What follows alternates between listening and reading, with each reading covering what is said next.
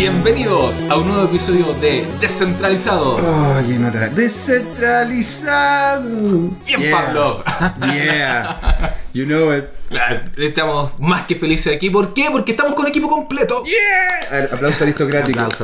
Así es, ya, ya los escucharon. Está el estimadísimo, el grande Leo Salgado. Hola, hola. Está José Miguel Gómez. Hello. Está nuestra distinguida voz en off off Claudio García. Excelente. Muchas gracias, Claudio. Y el invitado de hoy, nada menos que Cristóbal Pereira, gerente de operaciones de Godzillion y coordinador aparte del Blockchain Summit Latam, del que estaremos hablando en profundidad.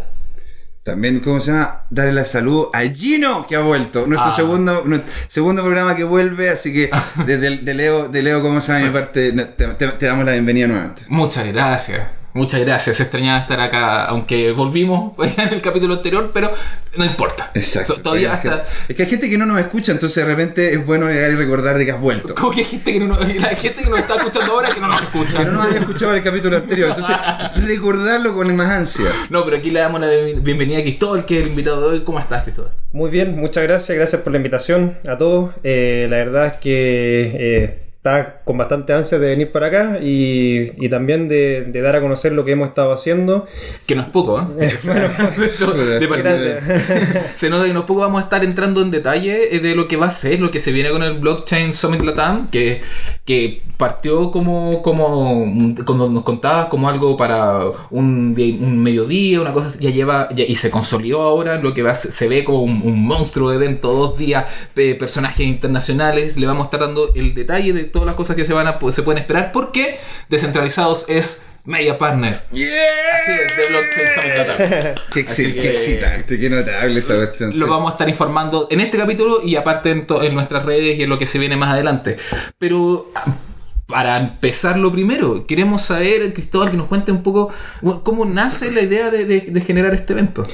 Bueno, mira, la verdad es que todo parte cuando terminamos nuestro ICO eh, en septiembre del año pasado, 2017, con Godzillion.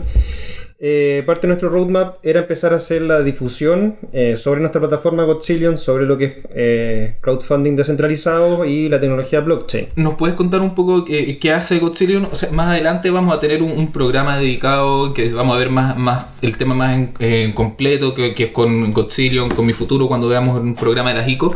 Pero por mientras, así como a, a- a grosso modo, pa- para los que no, no, Claro. no estén escuchando. Godzillion es una plataforma de crowdfunding descentralizado donde empresas, startups principalmente o aquellos programadores que tienen una idea y que quieren desarrollarla pueden eh, postearla en Godzillion. Eh, hay una comunidad que vota y les dice que sí o no para que pasen a una campaña de crowdfunding.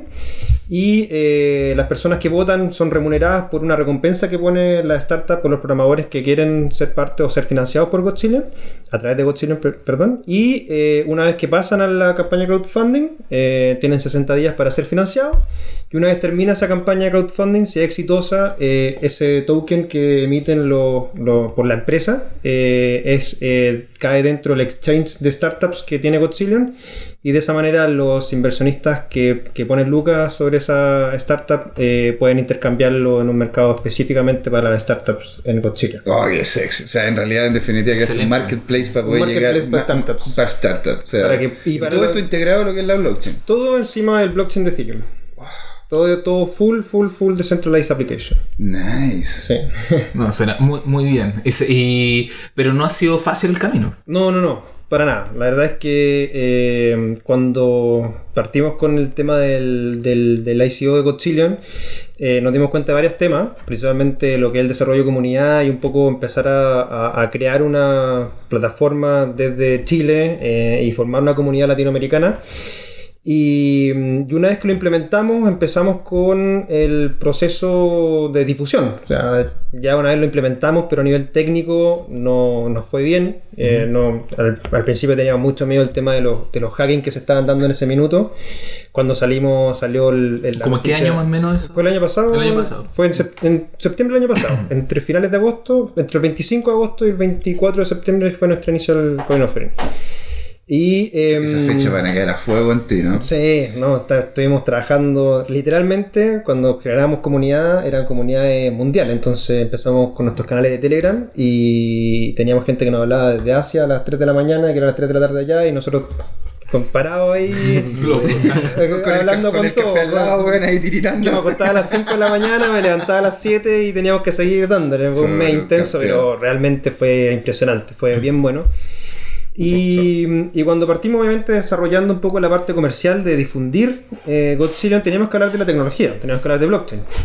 Y eh, empezamos con charlas donde al principio iban 20 personas, 30 personas, principalmente programadores, startups. Nos asociamos mucho con la incubadora en Chile. Tuvimos un buen apoyo de Corfo de Tadachi, el gerente de emprendimiento. Él nos, Bien, con nos- Startup Chile. Con... con Startup Chile también, eh, con Y- la Rocío, y nos abrió las puertas, hicimos charlas con los eh, a toda la red de, de- de- de- de startups de Startup Chile y ¿Ustedes, ustedes también pidieron financiamiento a ellos? No. ¿Solamente la, en la No, no, relación no. de.? La única relación fue, tocamos la puerta, dijimos, tenemos esta plataforma desarrollada en blockchain y nos dijeron, adelante, eh, blockchain es lo que queremos escuchar. eh, ¿En serio? Sí, qué Tada- bueno. Tadachi nos fue impresionante, yo me, me junté con él y Tadachi fue pro blockchain y me- me- me comentó incluso que junto con Eduardo Vitrán, que es el vicepresidente actual, hasta, eh, o sea, el que ya salió, eh, fue eh, un- le, le propuso desarrollar cosas en blockchain y nosotros, bueno, lo vamos a ver más detalle cuando veamos temas de mi futuro, pero estamos trabajando junto con ellos para ver alguna implementación en blockchain, conjunto con Corfo. Y, eh, y él me dijo, bueno, yo te voy a abrir las puertas con toda la incubadora, mandó un mail a toda la incubadora, abrirle las puertas a los muchachos de Godzillion, en esta plataforma de crowdfunding. El IncuC, Guayra. IncubaUC, tuvimos charla con IncubaUC, con Incubatecufro, con la IncubaUDEC de, la, eh, de, de Concepción. em, Santa María está. la Santa María no, no está dentro de la red de, de Corfo. O sea, por lo menos dentro de la, de la red que mandó. ¿Ah? Algunos nos pescaron, otros no, pero la mayoría nos pescaron. Y, eh, y la última charla que hicimos fue con el Centro de Innovación de la Universidad de Santiago, Ujú. eh, junto con IncuboC. Y a esa charla que fue finales de año pasado llegaron como 200 personas, 220 personas. Súper Claro, bien, claro, sí. Es que ahí te estás dando cuenta, ¿cachai? De que Hay- esto- hay es- gente, es- hay hay nicho. gente, hay nicho, hay demografía que quiere justamente obtener información de Eh, esto. O sea, fue, fue a nosotros nos, nos- nos- nos abrió un poco los ojos y va un poco a la base de cómo nace el Blockchain Summit Latam. Porque eh, al principio, como les comentaba, eran eh, principalmente el perfil de las personas que iban a las primeras charlas eran programadores y startups que tecnológicas que querían un poco aprender sobre la tecnología de blockchain. Y la última charla fue un público bien transversal. Teníamos gente, los mismos programadores y startups de toda la red de incubadoras. Y al mismo tiempo también dueños de empresas, eh, personas mayores. Me tocó la oportunidad de, de- de conversar con una persona que era administrador de base de datos de hace 20 años, entonces hablarle de blockchain a ese perfil de personas era abrirle los ojos y cambiarle el paradigma totalmente, pero feliz está de poder aprender sobre esto. Pero no toda la gente te- tiene ese mismo nivel de recepción. Ese, ese es el problema. Sí, lamentablemente cuando empezamos a trabajar y a, pla- y a planificar un poco las charlas que estábamos haciendo y hablábamos de blockchain, teníamos un problema principal que fue el que se empezó a dar mediados del año pasado, que a nivel del desarrollo de las criptomonedas y de los exchanges en Chile, eh, se empezó a hablar mucho a nivel nacional eh, por las noticias que venían de afuera de los precios de, las- de los criptoactivos, Bitcoin, Ether, ¿cierto? De la, la volatilidad en los precios, la burbuja, las estafas Claro, piramidales, claro. el logo de Wall Street hablando de que eran todas una estafa, el eh, de JP Morgan igual, entonces... Y oye, JP Morgan después se comió el- se, Se comió su Ah, pues comió el- y, se, y se mordió la cola porque, Sí. porque claramente el tipo llega y en principio dice no, no compren porque está todo, todo mal. Después va a compra al y después dice no, no, no, la verdad sí, me es que equivoqué. sí. Claro. Siento. No sé, es un caso paradigmático de, de, de lo que es el eh, cara de raje. Vamos, Sí, a decirlo, Claro, vamos a es- claro, decirlo. Vamos y- a decirlo. Y, y de hecho también cómo se ligó todo lo que es el ámbito de las criptomonedas al, al crimen, como que realmente es la única forma de que tú puedes conseguir algo criminal a través de criptomonedas. Claro, previamente lo conversamos en el capítulo anterior cuando mencionaba esa asociación que se, que se hizo por muchos años al tema de, de- de Bitcoin y, y por ende la blockchain con, eh, con Silk Road y con todo el tema de la- el- la compra en el mercado negro de, de armas, de drogas, de tantas cuestiones, siendo que la mayoría de, de armas, de drogas, de tráfico, toda la cuestión se hace con dinero. Con dinero Lo que se mueve, o lo que se ha movido hasta el momento será el 1% de lo que Sí, se movió en la historia. Sí, claro. Es que una tontera. Y, y claramente tuviste que agarrar ese, ese, ese mal. Ese mal Sí, Esa asociación negativa Esa asociación que- que- negativa. que- Nos, Exactamente. nos sentamos en la mesa a hablar de. Godzillion, hablar de, de- de lo que hayamos desarrollado en blockchain y, y hablar de la tecnología en sí, de lo que permite eh, eh, construir la blockchain de Ethereum, ¿cierto? Que son aplicaciones descentralizadas.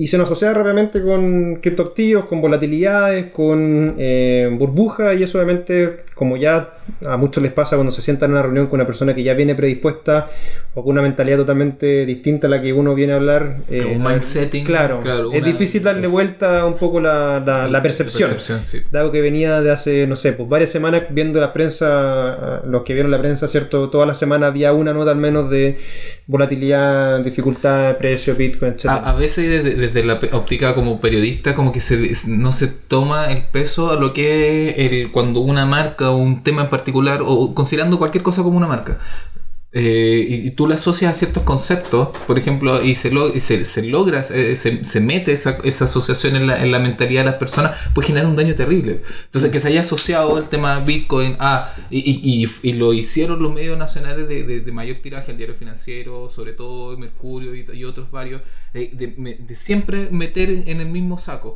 blockchain, bitcoin, eh, volatilidad, blockchain, estafas piramidales, etcétera.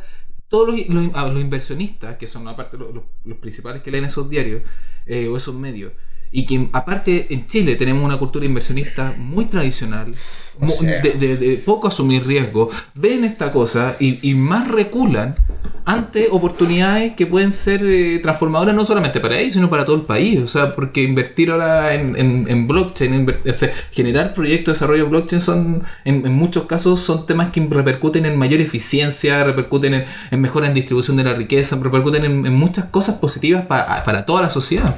Efectivamente. Claro. Y bueno, eh, me tocó dentro de las charlas que hicimos de Godzillion eh, hacer charlas privadas. Y una de las charlas privadas que hicimos fue una institución financiera del rubro, eh, llamémoslo así, corredores de bolsa.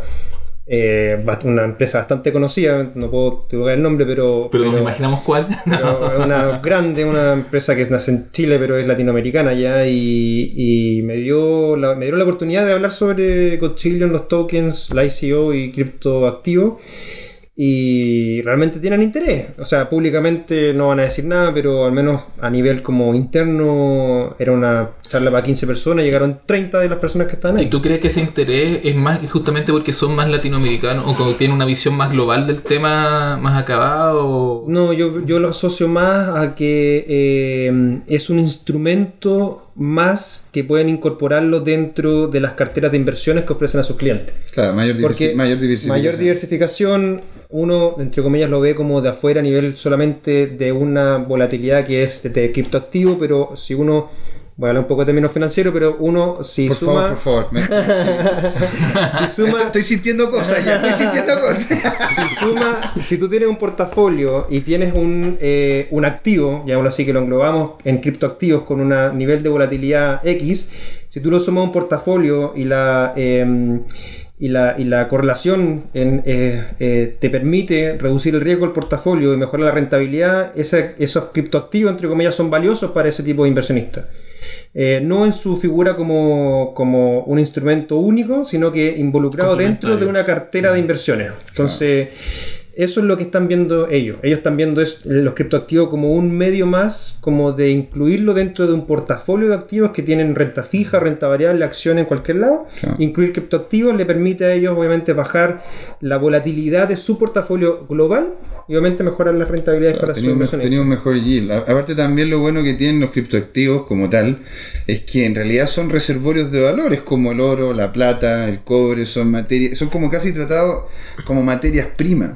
Entonces te pueden, en, cuando estábamos, de hecho estábamos hablando afuera, ¿te acordás de, de- de- mantener? No, estábamos contigo, que estábamos con Hold, que tenéis que mantener ciertos activos que en una vez hayan bajado de valor, porque como al igual que el oro, van a poder tender a la, a la alza o a la baja según lo que vaya pasando en los mercados internacionales. Correcto. Entonces se dio esa oportunidad, fue bastante buena, me di cuenta de, esa, de, de ese perfil que estaban buscando un poco de conocer más desde ese punto de vista. Pero no era el mayoritario, digamos. No, no, no, no, no es mayoritario. El mayoritario eran personas que quieran conocer sobre la tecnología.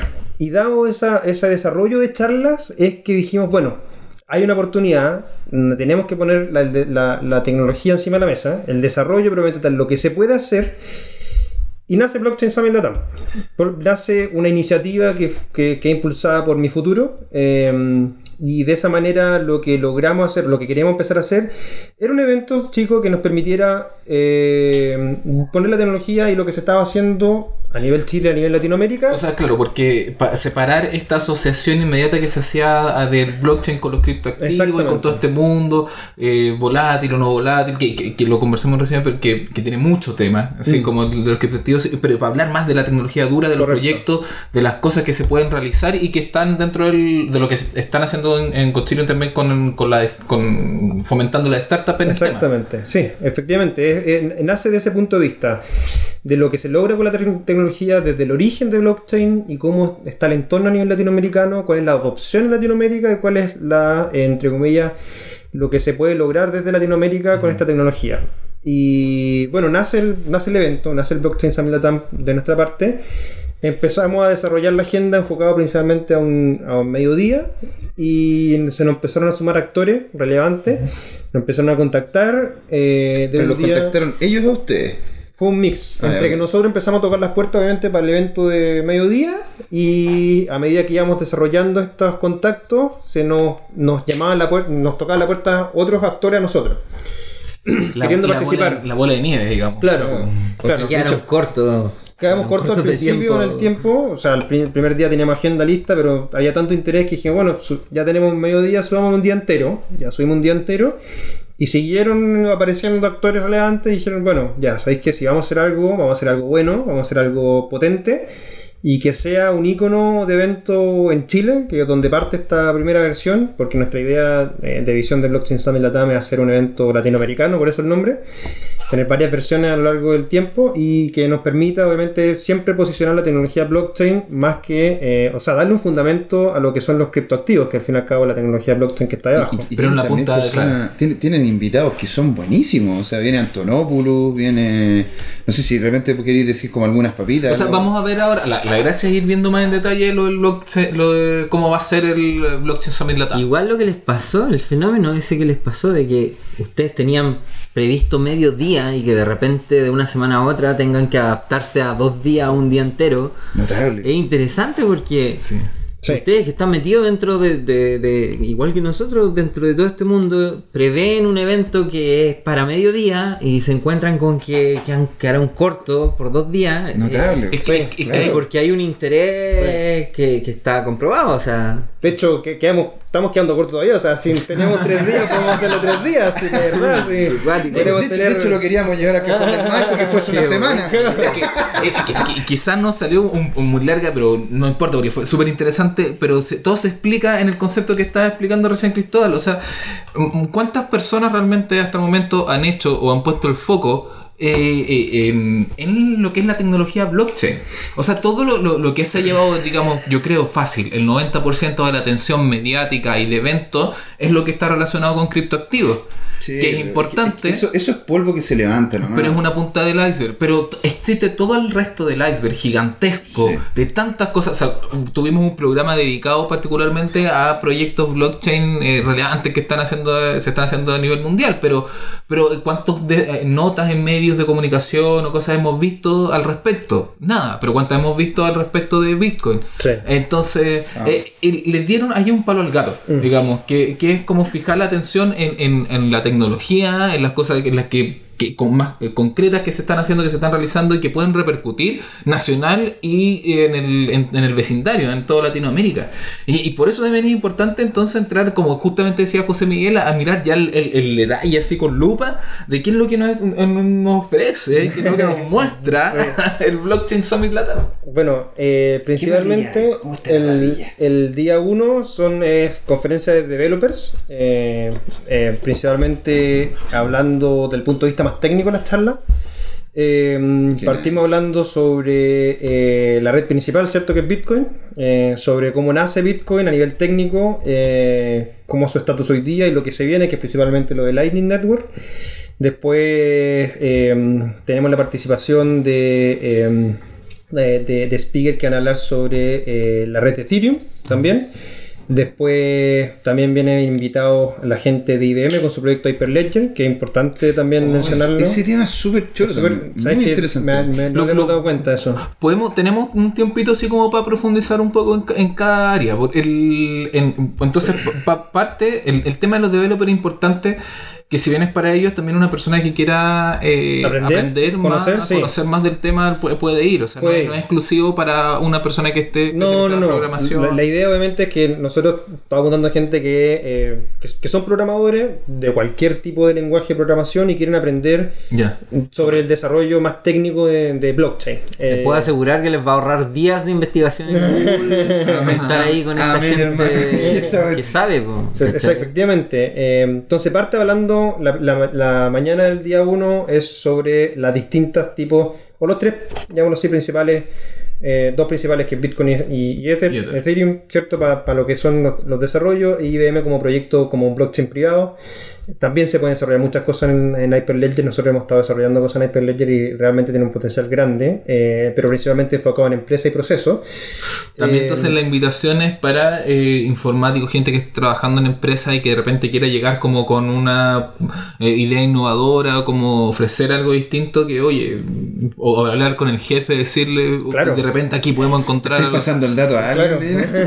no, que es el foco. Podría Mira, ser y te- El foco del, del Blockchain Summit es developers y empresas. Developers que aprendan y que entiendan sobre la tecnología de tal manera que puedan, desde dentro de organizaciones, de cualquier tipo, pública, privada, empezar a poner el bichito de blockchain. Y hablar con el jefe y decir, oye, ¿sabéis que fui el otro día a la charla de Blockchain Summit Latam? Encontré esto, podemos, podemos investigarlo, me podéis dar tiempo para poder seguir investigando y proponerte algo. Y llega el jefe y resulta que el jefe tam- también fue el día siguiente, el día 2, que lo, que lo vamos a explicar más en detalle, que entendió de blockchain, entendió de cómo nace y se empieza a generar el match pues, entre programadores, aquellos que pueden realmente desarrollar tecnología y aquellos que quieren implementar la tecnología.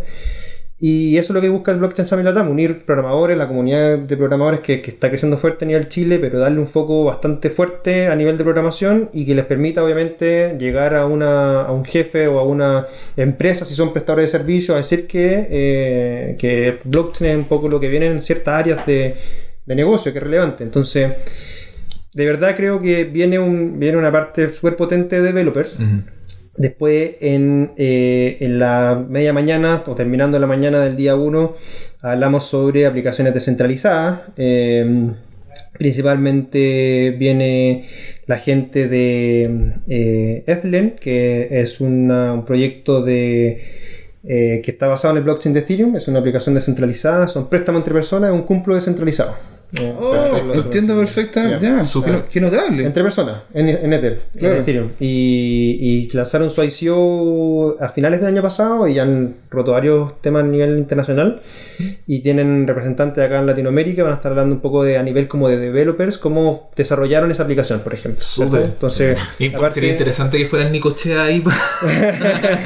para que, para que Nicochea el, el que, que creó sí. cumplo. Le ofrecimos un minuto hace dos años cuando estábamos partiendo en blockchain hacer algo en tema del blockchain. Lamentablemente en ese momento no estaba un poco desarrollada la tecnología, pero ojalá nos escuche y, Sí, y se sume. Y se sume. Y se claro, imagínate, cumple tan grande, ¿cachai? Sí. Que de repente pase todo su, todo, todo su proceso, ¿cachai? De la Sí. blockchain sería sexy. No, Sería pero fenomenal. po. Y, te- y bueno, y la tarde son workshops de trabajo. Eh, uno de los workshops está nuestro gran amigo Nico Palacio, que va a eh, hacer un workshop sobre implementar un contrato inteligente en el blockchain de Ethereum, eh, cómo hacer un deploy, obviamente cómo hacer la estructura de un smart contract y cómo hacerlo un deploy en, en el blockchain de Ethereum. Después de eso viene, un, a mí yo creo que un workshop bien interesante para los programadores que ya están metidos dentro del desarrollo de, de contrato inteligente, que es la gente de Zeppelin Solutions, es una empresa argentina o que tiene gran parte de sus programadores argentinos y son Tenían los que, que han- tener un nombre medio rockero. ¿ah? sí, sí. Bueno, son los que han posteado gran parte de los eh, problemas que han tenido los smart contracts a nivel internacional. Eh, ellos hacen auditorías de smart contracts y vienen a hacer un workshop a nivel como de seguridad de los smart contracts. Perfecto. ¿Cuál es la seguridad que le, que le podéis dar o cuál es, dónde tenéis que enfocarte para darle seguridad a los smart contracts? Después de eso, eh, workshop donde queremos hacer un proceso de conectar una máquina, un, un Arduino con contrato inteligente para hacer eh, enganche entre Internet of Things y Smart Contracts. Y se potente eso, la relación en lo que se está desarrollando a nivel internacional. Sí.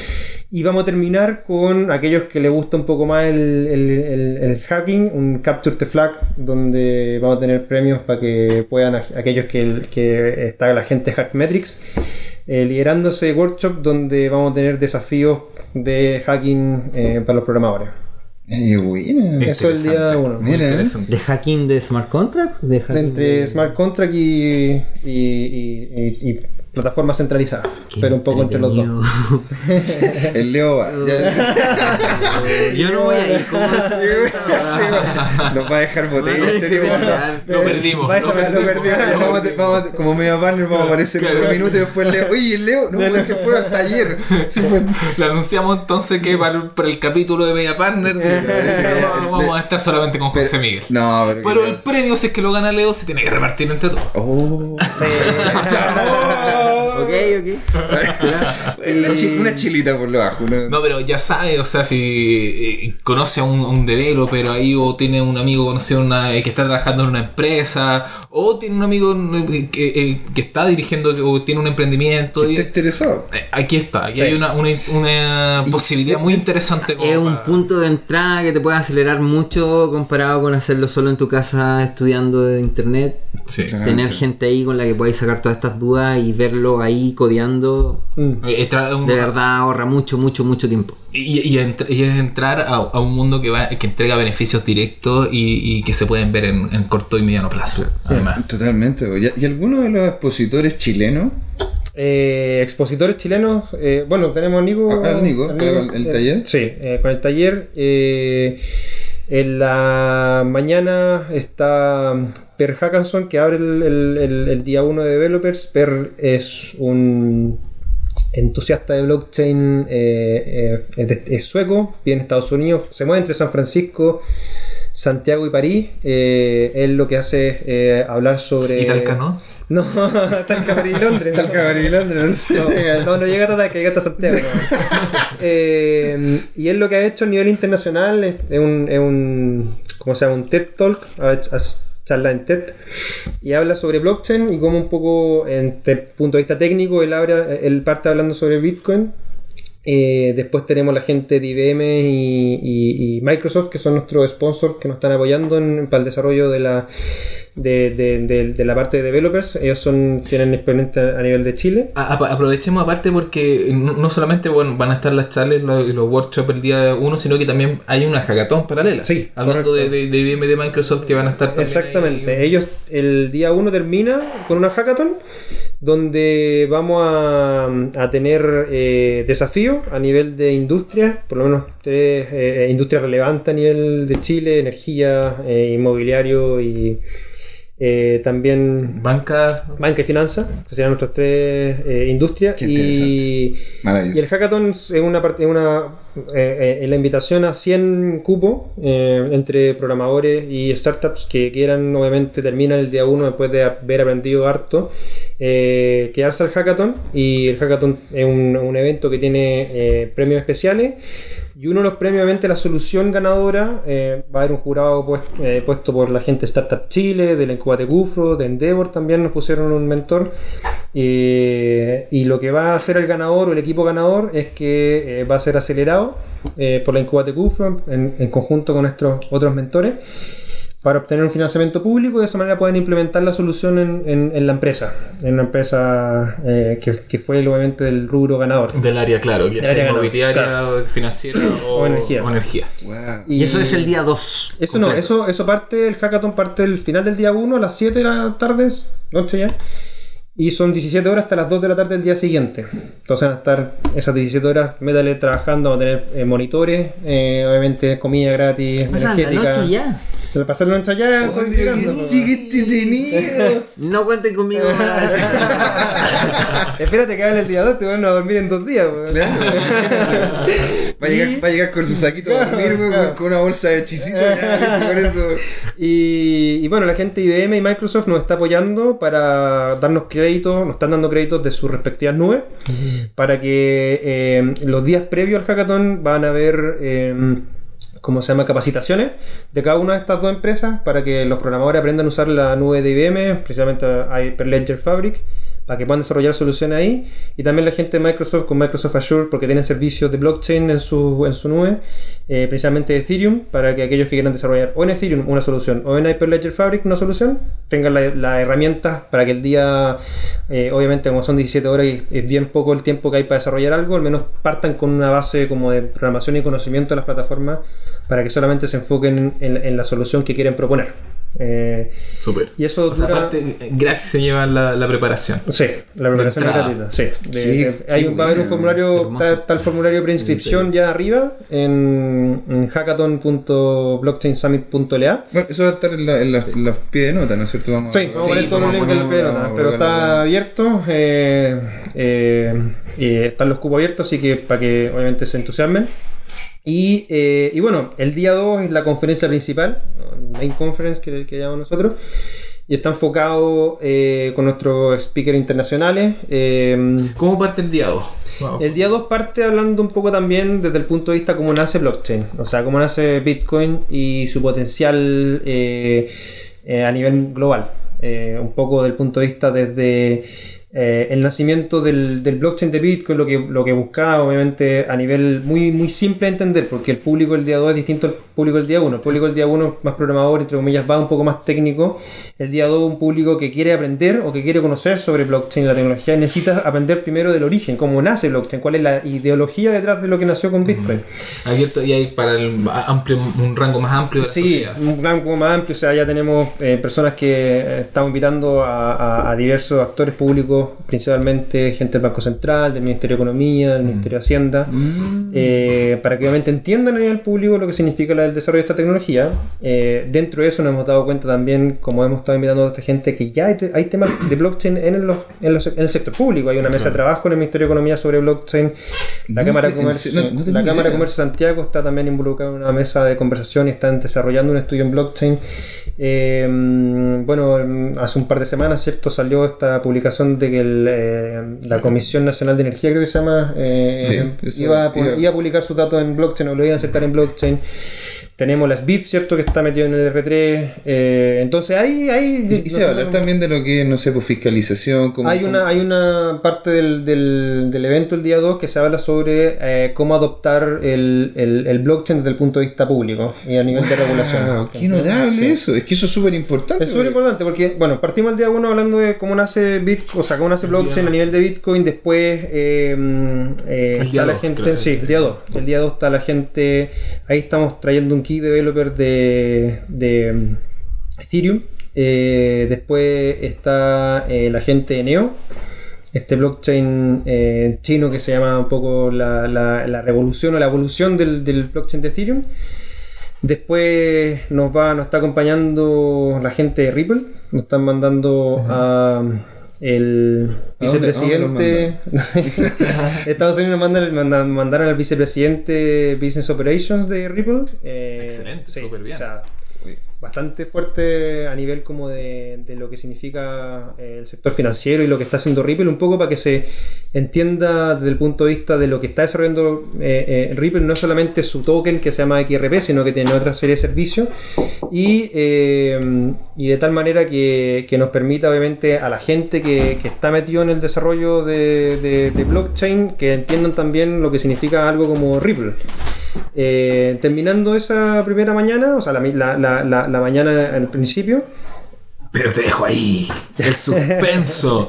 el suspenso, porque ya alcanzamos la mitad del, del programa, el primer bloque. Uy, se fue súper rápido. Oye, se fue súper rápido. que Pero para que la gente. ¿Quieren saber lo que va a pasar el segundo día? Si ya el primer día le voló la cabeza a quien Leo Salgado y a muchas otras personas, a mí particularmente también, pero yo creo que eh, papita dulce para los developers Yo más que nada. Yo quiero. ¿Qué No, pero va a se decir viene, este tipo? Se viene, se viene, se viene el segundo día y todo esto lo que, el- lo que nos va a traer el Blockchain Summit Latam y también, por supuesto, la visión de Cristóbal sobre la región y lo que, lo que está ocurriendo en Chile y en Sudamérica El futuro. pero en el segundo bloque. Así que los dejamos por un ratito nomás. Los esperamos para la segunda parte de Descentralizados.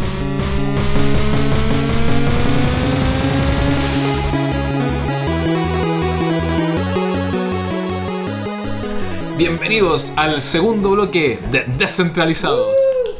Descentralizado. Yo quiero conducir un día igual que José Miguel. Oh, ¿En serio? Ya, porque búscale. Entonces no voy a venir un día para que ahora lo menos- le toque a usted. Por lo menos decirlo primero así, bienvenidos. Oh, a- a ver, Sí, en serio. ya, pero partamos, partamos de nuevo. Por favor, por partamos. No, no. que voy a prepararme para eso. que un poco. Estamos, estamos acá, con, ya lo escucharon con el distinguido- di- distinguidísimo Leo Salgado, con José Miguel Gómez y con el invitado de hoy, Cristóbal Pereira, el gerente de operaciones de Godzillion y el coordinador de el gran evento, gran evento, El evento gran. Blockchain Summit Latam, Cha, cha, cha. 8 y 9 de mayo. Media partner descentralizados. Nice. Vamos a estar ahí haciendo entrevistas, participando, de todo. Vamos a la, la idea es Molestando. molestando, Bien. hinchando así, no sé, a- algún tipo muy cool, vamos a ir detrás del dinos algo, por favor, para la polera, para la polera. Sí, creo. Sí, bajemos el- hay que bajar, bajar un tono. los agudos, los Sí, agudos. los agudos, es que, no sé. Pero interrumpimos a Cristóbal cuando estábamos ahí de lleno en la programación del segundo día, que se, el- se veía espectacular. Estábamos hablando ya de Ripple, ¿no? Como Correcto. en, en- en- recu- retomemos, ¿cómo Sí. fue el segundo día? El segundo día, bueno, estábamos hablando un poco de lo que terminaba la, la primera parte de la mañana con, con la gente de Ripple. Eh, porque es necesario también eh, que se entienda o que se aprenda sobre Ripple. Ripple es una empresa que dentro de sus productos tiene cierto un, un token que se llama XRP y que el- permite hacer eh, transacciones globales de manera rápida pero a nivel de empresa como Ripple han hecho bastante acuerdo a nivel internacional. Tienen banco en Japón que ya están usando su tecnología. Ya están Corea y entrando- Japón, si no me equivoco. Sí, sí. como que tienen Están una- entra- primera- ya entraron a la región porque tienen ya salió el acuerdo con Ita- Itaú, Mm. eh, Unibanco, que es el principal banco a nivel latinoamericano. Y mm, se están metiendo fuerte aquí. E- Es el formato de empresa les ha servido mucho como para, para entrar de lleno en el tema de banca. O sea, Sí. decir, eh, O sea, su CEO, que Brad Garlinghouse, habla de que la eh, revolución va a venir desde dentro de las instituciones financieras, no desde afuera. Ese es como su mensaje. O sea, el tipo quiere cambiar el mundo desde dentro de la bestia. Exactamente. No quiere matar a la bestia y No. crear una nueva, quiere, Eh, quiere dentro de Él, ella. su bueno, su visión, viene el, el business, eh, el, el vice president de Business Operations. Eh, y él, obviamente, la visión de Ripple desde su CEO es cambiar desde adentro del sector financiero la parte centralizada, descentralizada. Y, y es súper interesante porque eh, en el momento en el que estamos, en el momento histórico del desarrollo de la, de la blockchain, se encuentran distintas visiones. Y, y- y se conjugan y está esta, y desde el cambio de adentro hay personas que no, que, Que postulan todo lo contrario. Todo lo contrario. Pero- y, y el tema es que da para todo, da para todas las visiones, hay uno puede aban- abanderarse con una, abanderarse con otra, pero lo importante es si quiere conocer por lo de esta visión, vaya a O tener sea, al vice, vicepresidente de sí, operaciones po. ahí mismo. o Y, sea, ahí. y la lógica es que, bueno, vaya a tener las primeras tres charlas son focos totalmente distintos, porque tenéis Ethereum, tenéis Neo, tenéis Ripple. que estamos en otro lado de O la sea, del claro, entonces son, orilla, son visiones claro. distintas que al fin y al cabo es lo que busca el Blockchain Summit Latam, abrir de que blockchain es una tecnología que tiene distintas vi- visiones y distintos tipos de implementaciones. y que tiene una potencialidad de moldear al mundo muy amplia, para un lado o para otro. Y ahí es también eh, es la invitación que siempre hacemos descentralizado a informarse, a meterse, a averiguar. A meter la. Hay, que- hay que conocer a la gente, po. hay que Sí. estar en contacto con la industria. O sea, Neo, Ripple Y, y Ethereum son, son tres tecnologías completamente diferentes. o sea, completamente son como llegar, no sé, podía decir, claro, tienen ruedas, pero es diferente un tren a una moto, a un auto. Exactamente. Son, son, visiones de mundo completamente distintas, del futuro que nos puede esperar si, si, si predominan esas mismas visiones como diametralmente opuestas en algunos casos, pero todo siempre dentro de lo que nadie puede negar, que es una tecnología eficiente, una... Es sexy. ¿Qué fi- ¿Sabes? Que la, la es sexy porque en realidad te, te entrega soluciones reales a problemas que existen y que por el centralismo no se solucionan. Exactamente. Exacto, de, de, de alguna manera eh, eh, hay tanto por debatir, hay tanto por conversar y definitivamente se, eh, te está perfilando el blockchain Summit Latam como un espacio para hacerlo, ¿ah? para, para ir a escuchar, debatir, medi- eh, ref- eh, reflexionar, eh, crear. Y, el y- foco, el foco es como ese entonces, Sí. es como cambiar un poquito la mentalidad de que Ethereum es una criptomoneda y decir que en realidad es una tecnología. Exactamente, eso es, eso es. No, es. no es ligar un poco lo que es Ethereum desde el punto de vista del Ether, que es su criptomoneda, ¿cierto? Sino que lo que permite hacer Ethereum, que son desarrollo de aplicaciones, eh, programación al final, de manera Y lo mismo con todas las otras blockchains. Exactamente, mundo, o sea, entonces, entonces eh, eh, están esas tres y termina ese bloque de la, de la primera mañana, primera parte de la mañana, nuestro gran amigo Eduardo Lemp de Consensi, Nice. hablando sobre la adopción. Amigo de la casa también. Amigo de la casa Sí. y, y- y viene a hablar un poco de la visión que tiene Consensus de Latinoamérica y también de cómo el desarrollo de esta tecnología puede impactar desde el punto de vista social. Exactamente, sí, justo antes del programa me topé con Eduardo y, y- y de- él remarcaba que una preocupación importante pa- personal para él el tema de, de- de, poner la lupa y hacer un- un- una mirada más eh, con mayor énfasis en el tema social, Sí. que es gigante, o sea, lo hemos conversado en otros programas, pero los, y, y un poco lo que estamos recién mencionando, estas visiones de mundo que, que nos presentan las distintas aristas que podemos encontrar en el universo blockchain, una, muchas de ellas involucran potenciales mejoras sociales dramáticas eh, y que pueden implicar y, y- y influir a, a muchas personas de manera muy positiva. Mm. Y, y- y eso yo creo que hace falta publicidad. Sí. Yo creo que hace falta eh, eh, que, que los medios lo tomen, que lo fomenten, que se generen los espacios estatales, empresariales, etcétera, todos sociales, para fomentar las cosas que hoy en día tenemos la capacidad tecnológica para hacer y, pa- y que mejoraría nuestra sociedad, pero no las estamos haciendo por ignorancia, porque asociamos los conceptos, como decía al principio, a, a- a temas negativos, etcétera. Y ahí Eduardo yo creo que va a tener una charla muy buena. Sí, eh, y ahí, bueno, y ahí terminamos el bloque un poco desde el punto de vista de la- del desarrollo de tecnología, la adopción en Latinoamérica. Y entramos después a la segunda parte de la mañana, donde eh, abre eh, Daniel Kennedy, que es vicepresidente de banca digital del Scotiabank, para hablar desde el punto de vista de los bancos, la oportunidad y la amenaza que- que propone la tecnología blockchain. ¿La amenaza? Oportunidades y amenazas Ah, de la te- oportunidades, oportunidades y amenazas que tiene obviamente la tecnología blockchain desde el punto de vista del, del sector financiero, del, Claro. del sector banco, que es lo más duro, entre comillas, que es lo que viene a solucionar temas de, de- de- de la Es que tecnología. Es súper potente. De, de hecho, el otro día estaba hablando justamente con una persona que trabaja en bancos hace muchos años, porque tampoco tenía mucho conocimiento sobre lo que es la blockchain y las, y las criptomonedas. Cuando le empecé a comentar de que yo estaba metido en esto y conocía gente del sector, nada, se me empezó a decir unas barbaridades de que esto, no sé, iba a acabar el mundo. o sea, de que aquí era, to- era todo terrible y que cómo era posible de que los bancos como instituciones que han, han sobrevivido durante cientos, de años. de años, o sea, pero es que es así, pues. Sí, es- pues. es- como, como hay un hay un meme que sale the- eh, como en una nueva generación, viejo. ¿Cachai? No es como que todo va cambiando. Acá realmente hay una generación que va a cambiar varias cosas. Eh, y eso es lo que nosotros queremos un poco también eh, eh, ser la, la punta del, de lanza para que toda la comunidad eh, venga y, y- y proponga soluciones reales. Y, y para eso un poco está, está este evento, porque para que se entienda y que la gente también a- aprenda lo que son los desarrollos. Eh, y por ejemplo, después de, de Daniel Kennedy viene eh, Andrés Araya, que es el gerente de tecnología de la Bolsa de Comercio de Santiago, y viene a hablar también de la implementación que, que tienen con, con IBM, que ya está en producción. Y obviamente ya con los primeros meses en producción eh, nos viene a hablar un poco de lo que, se- lo que ha significado implementar la tecnología blockchain en las ventas cortas en la Bolsa Comercio Santiago. Eh, ya tiene un equipo de cinco personas trabajando full en blockchain en la Bolsa Comercio Santiago. eh, y eso es harto, o sea, eh, full con, con- con la tecnología de IBM. Después de eso viene un poco más la parte de regulación.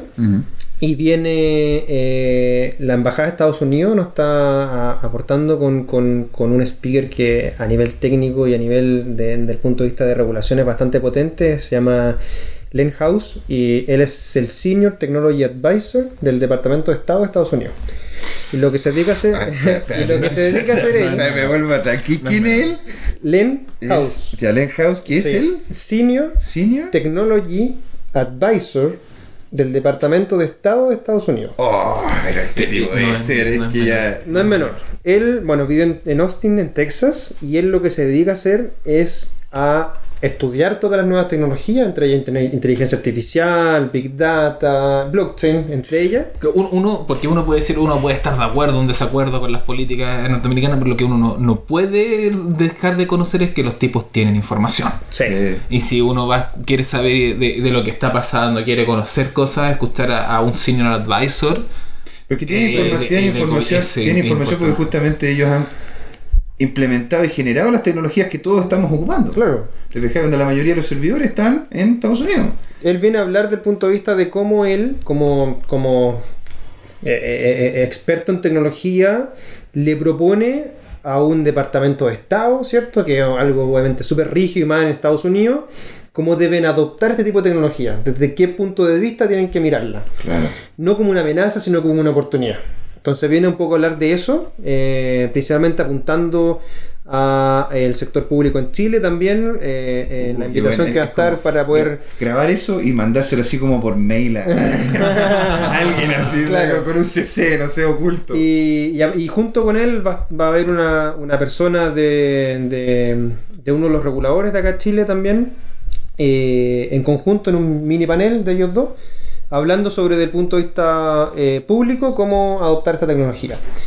Y después de eso terminamos ya la mañana con un panel de conversación del punto de vista legal. Eh, viene mm, eh, Albi Rodríguez Jaramillo, que es un venezolano radicado en Perú, eh, que es el cofundador de Legal Block, que es una comunidad de abogados, principalmente centrado en, en desarrollo de contrato inteligente. Tiene una red ya de más de 200 abogados en dis- 70 jurisdicciones distintas y le aportan desde el punto de vista de regulación en cada una de las jurisdicciones como los smart contracts que están siendo adoptados a nivel legal. interesante. Sí, y él, él va a moderar el panel que va a estar compuesto también por eh, Daniel Villarroel. Él trabaja en Buda, en Colombia, eh, abogado de ellos, y fue quien le apoyó en el proceso cuando se instalaron en Colombia a destrabar el, el- el conflicto que tuvieron con el Banco Central de Colombia. Mm. Eh, va a estar Luis Dicesa, que es un abogado en Brasil, que viene a hablar también del punto de vista de Brasil, cómo está la adopción de nivel de smart contracts, y Qué representando a Chile, Andrés Jara de Alster Legal, que fue eh, él que él trajo el, el nodo de Legal Hackers, el evento que pasó eh, hace una semana, que eh, el nodo Chile del, del Computational Law and Blockchain Festival. Y, y él va a estar hablando también su punto de vista legal desde Chile. Entonces es un panel de conversación de cierre, el punto de vista de la regulación. Vamos a poder hacer un paneo bien interesante dentro de lo que es la realidad sudamericana. Entonces, con Colombia, Correcto. con Brasil, con Chile y más encima el, el- el moderador que, que dije- tiene un, un alcance de 70 jurisdicciones Sí. va a alcanzar, va a tener una óptica mucho mayor. Exactamente. Qué maravilloso. Y ahí cerramos ese día, la mañana.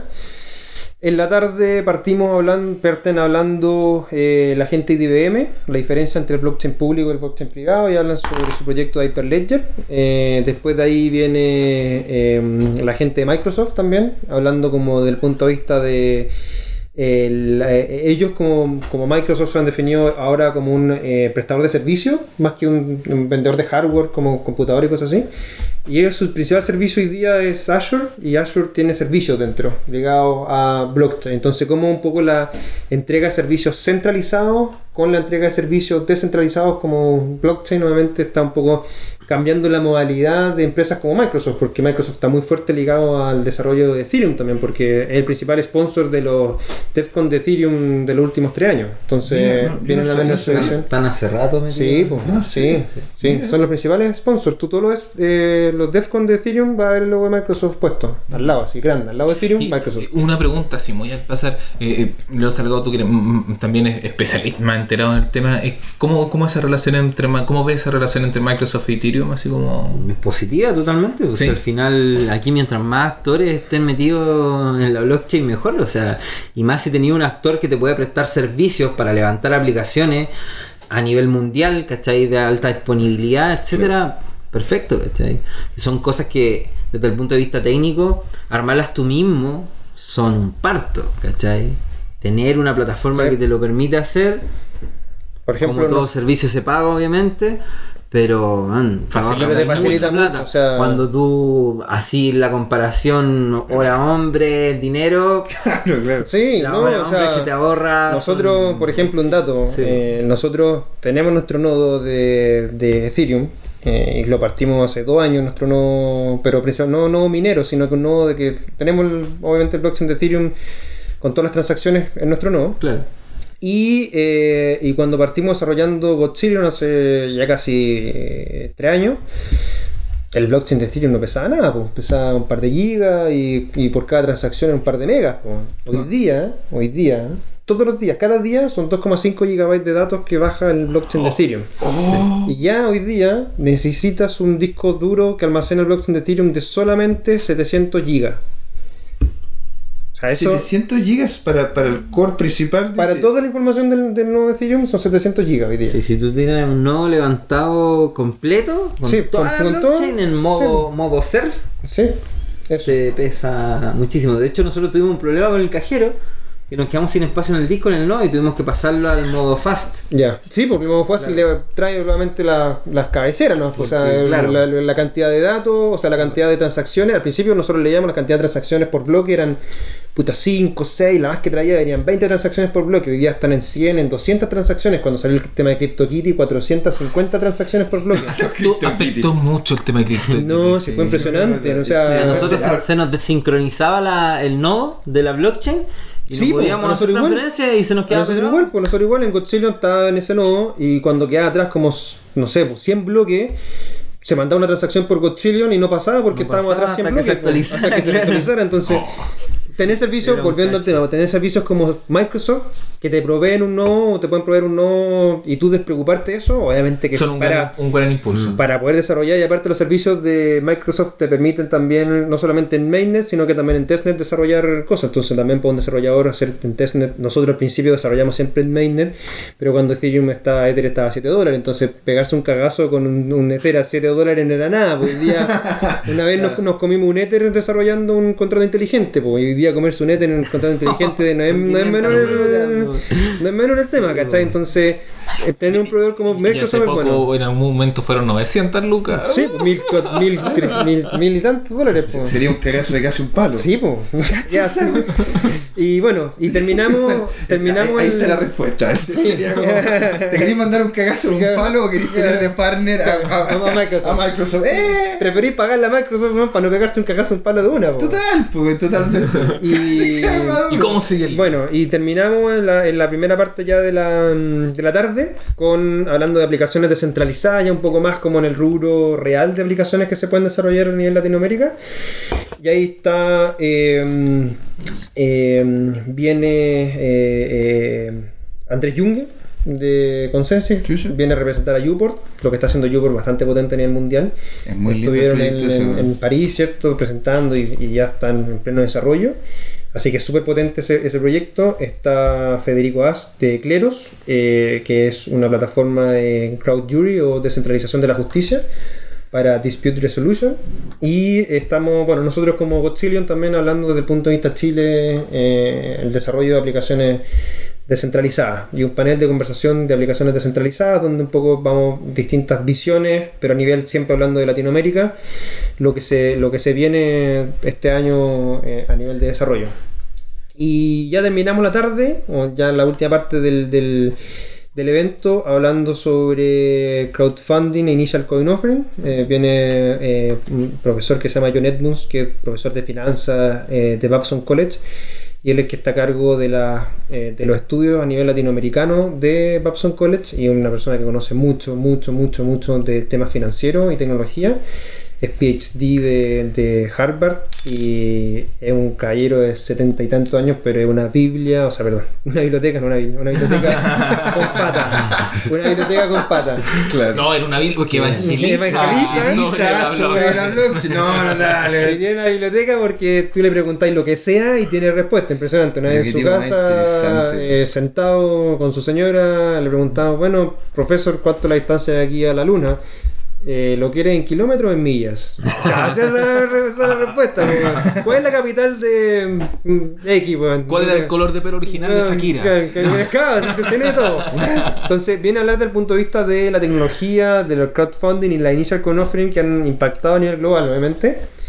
Y cerramos hablando ya como. Ya, ya- ya que venimos hablando todo el día de blockchain en, en- en estricto rigor y de la tecnología, nuestro último bloque es hablar de, un poco ya dado que ya tenemos el fundamento, de los criptoactivos. Y cómo los criptoactivos, pero no del punto de vista de trading ni de precios, sino que como lo conversamos, ¿cierto?, en el, en el primer bloque, de cómo los criptoactivos vienen a sumar a un portafolio diversificado de otro activo, obviamente para mejorar la, la- la- la rentabilidad y disminuir los riesgos.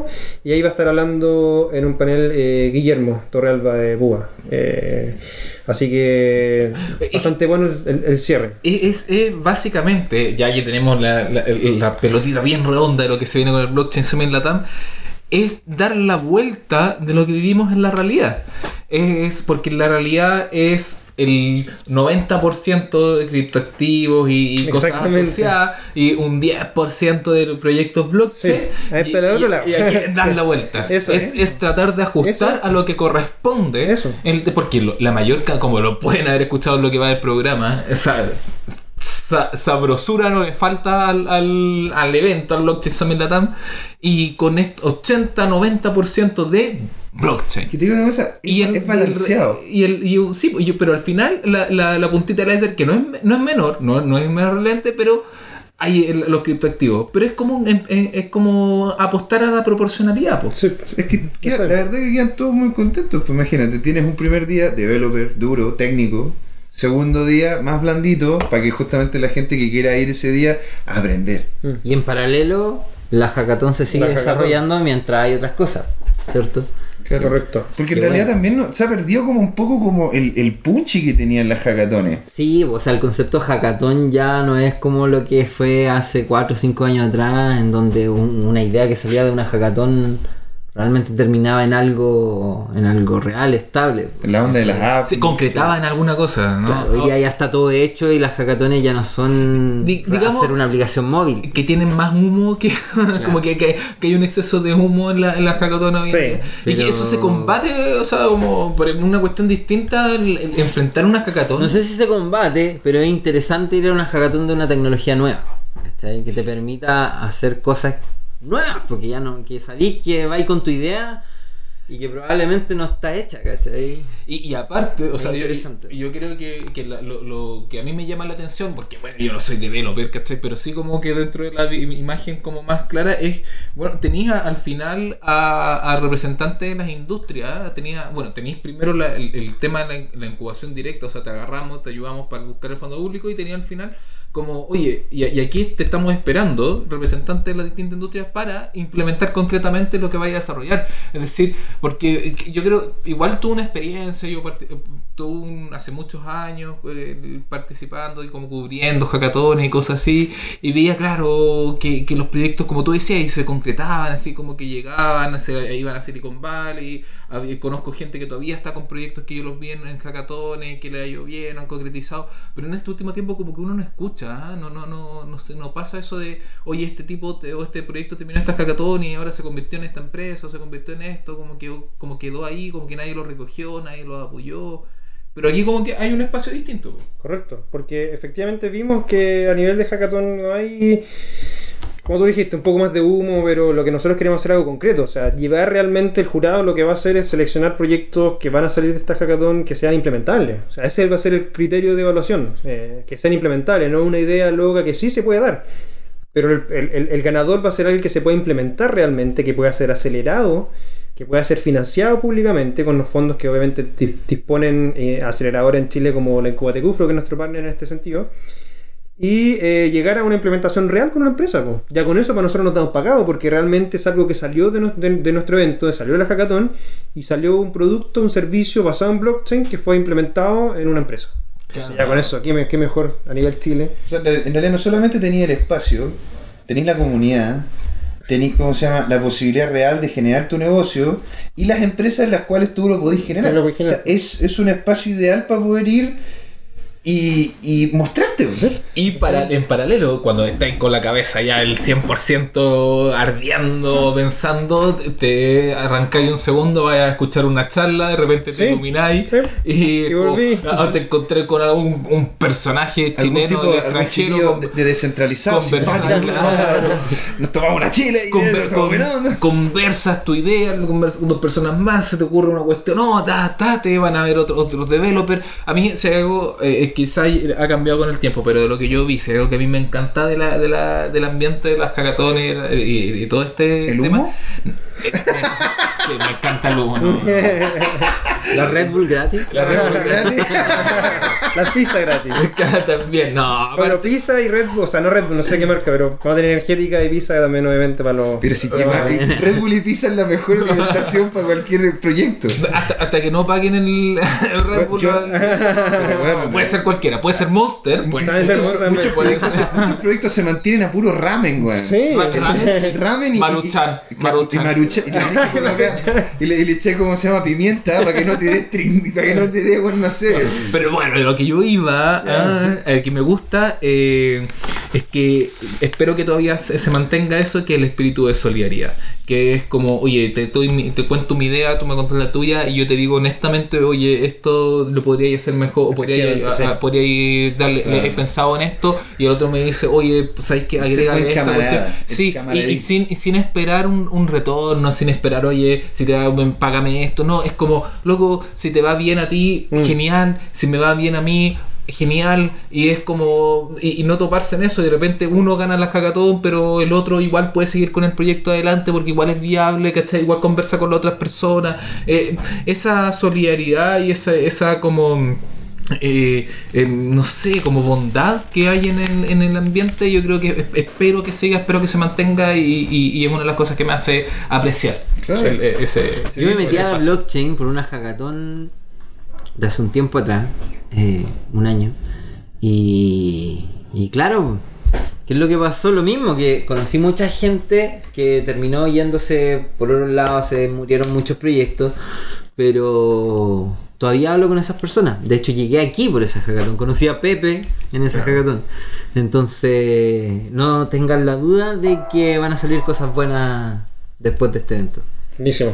Que qui- quizás ni, si- ni siquiera puedan medir o que No, ni siquiera claro. puedan ver, Sí. pero van a salir cosas muy buenas. es, que, en- es que aparte también el futuro se viene muy se viene muy brillante también para esta tecnología o sea, o sea ¿qué cosas, y qué cosas ves tú más o menos también que puedan llegar y ser no sé potentes en el futuro ya no sé pues, ten- ya vimos en, en, en completitud el evento Sí. así que ¿qué es lo que se viene ahora? no sé para dentro- Chile, para Latinoamérica, así Claro, como, porque claro. aparte, más, más como en tu visión desde Godzillion, lo que has visto como la startup, estamos ahí pensando igual con, con José Miguel, que es lo que Mira, eh, principalmente vemos que hay harto desarrollo eh, a nivel latinoamericano que nos, da- nos hemos dado cuenta igual con el desarrollo de Blockchain Summit Latam.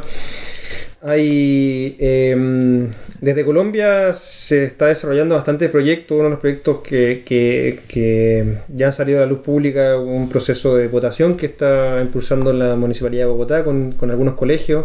Se van a implementar votaciones en blockchain. eh, votaciones de qué Votaciones dentro del colegio, eh, de centros de alumnos, eh, de centros de apoderados también, para poder votar y de- de parte de ahí. claro Sí, porque como- realidad eso no Parte tiene una algo- implicancia tan sí, potente No, si pues, es pero, te, que- pero te valía la tecnología. pues. Totalmente, la claro. Sí, herramienta, pues, te valía la totalmente, herramienta y eso después va escalando y llega hasta va a llegar un par de años más que podamos tener una elección presidencial Pero con ¿viste? blockchain. O sea, en realidad, mira, se me han ocurrido. Súper sea, pensado. pe- Pensado desde justamente elementos de elementos que necesitan democracia, pero no es una implicancia social tan potente. O sea, Claro. ¿A dónde vamos? ¿Vamos a Brasil de, de viaje de estudio o nos vamos a Argentina? Eh, pues. No, para elegir el centro, como decía, el centro de apoderados, Claro. la misma, Eh, porque que igual son elecciones democráticas dentro de espacios pequeños porque te sirven como laboratorio. Sí, Claro. pues, es testing, decir, sirve, ahí está el dato, se implementó correctamente y vamos escalando.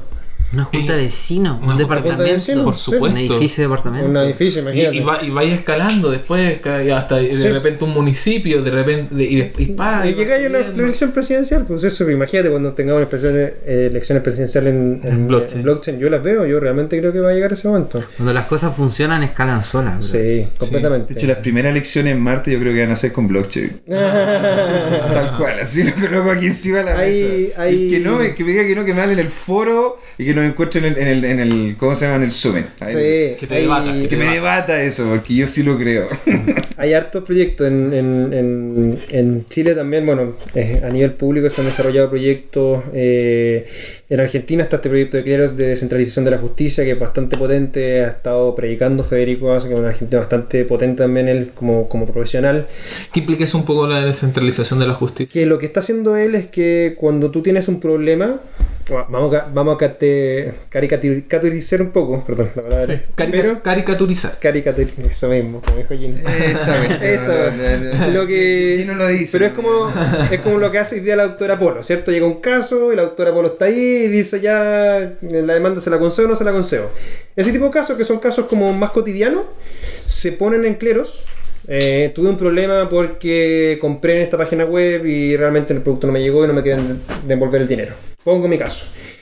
Y llega la contraparte, pone su respectivamente demanda y hay un jurado, que son personas como nosotros, que participamos de la comunidad de cleros y tenemos la información del caso, analizamos y votamos.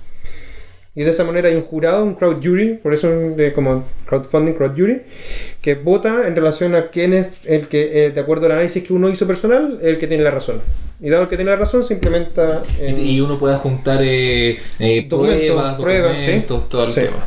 Súper. Y, él, y tienes la plataforma y están Y se, desarrollando su se mantiene en anonimato el crowd Sí, jury. siempre, o sea, uno no siempre, puede. siempre. Excelente. Sí. O sea, y, y se dan cuenta la cantidad de proyectos interesantes que está que hay en, O sea, dando vueltas. Se viene todo. Me quedo corto con el tiempo, pero bueno. Sí, pero- nos quedamos exactamente. No, pero todos los capítulos pasa lo mismo. Así, así es. Quedamos cortos. siempre, Quedamos corto tiempo porque se acabó. Se acabó, se acabó el programa centralizado y ha sido realmente un honor, un lujo tenerte aquí, Cristóbal.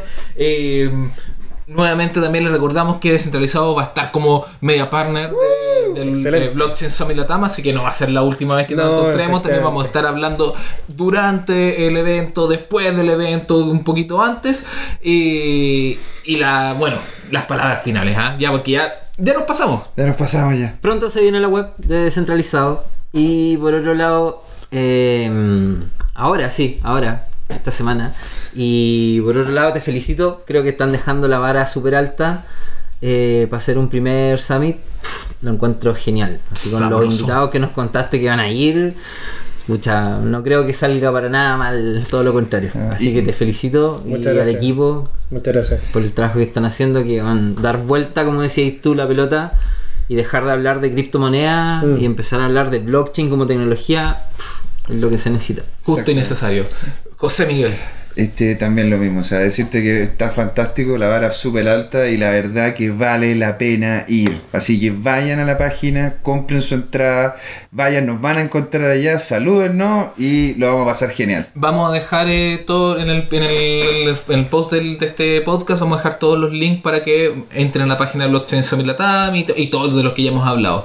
Estimado Perfecto. Cristóbal, sus palabras de cierre. Muchas gracias. Eh, la verdad es que eh, feliz de esta conversación. Nos quedamos cortos, pero hay muchas cosas más por seguir hablando. Obviamente vamos a desarrollar más contenido y, y- y ojalá tener un capítulo final después del evento que podamos dar las conclusiones. Eh, y bueno, eh, agradecer también que, como bien decía Leo, es un trabajo en equipo. Yo un poco soy la cara visible hoy día del evento, pero en realidad tenemos un equipo por detrás. Está mi socio Rodrigo, que, que- que- que hemos estado desarrollando todo lo que ha sido blockchain desde los últimos tres años. Y el trabajo en equipo, entre comillas, se va premiando con este tipo de, de- de- lugares donde uno puede divulgar. Y, y le agradezco también la oportunidad y, y los felicito a ustedes también por lo que están desarrollando, porque de esta manera se construye comunidad y entre todos, obviamente, avanzamos. Oh, qué aplauso aristocrático. Aplauso aristocrático. Muchas gracias Cristóbal y muchas gracias también a nuestra voz en off, off Claudio García, siempre detrás de los controles, soy Gino Stock y esto sería todo, nos despedimos y hasta la próxima en Descentralizado. Descentralizado. El próximo capítulo lo habré yo.